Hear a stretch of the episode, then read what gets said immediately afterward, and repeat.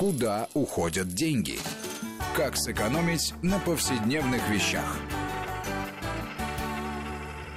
Одна моя знакомая, как белочка, в одном кармане вечно орешки, в другом морковка или хлебцы. И дело вовсе не в моде на ЗОЖ, просто она посчитала, сколько улетает на еду на бегу.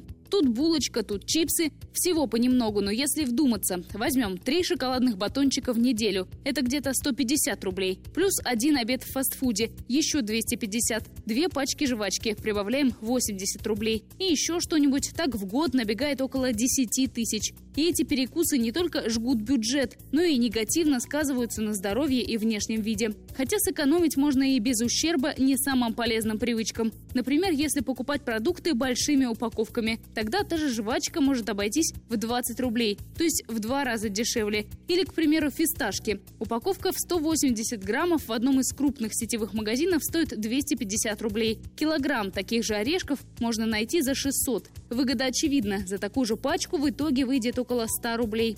Опять-таки в два с половиной раза дешевле. Таким образом, сберечь можно до 5000 рублей. Главное не забывать все это брать с собой из дома. Ну а если такое случилось, надо помнить, что многие заведения раздают скидочные купоны или предлагают другие акции. Подарок при покупке напитка, написание отзыва и так далее. Можно поймать скидки от 10 и даже до 100%. А бесплатный бургер, как известно, еще вкуснее. Александра Писарева, Вести ФМ, Петербург.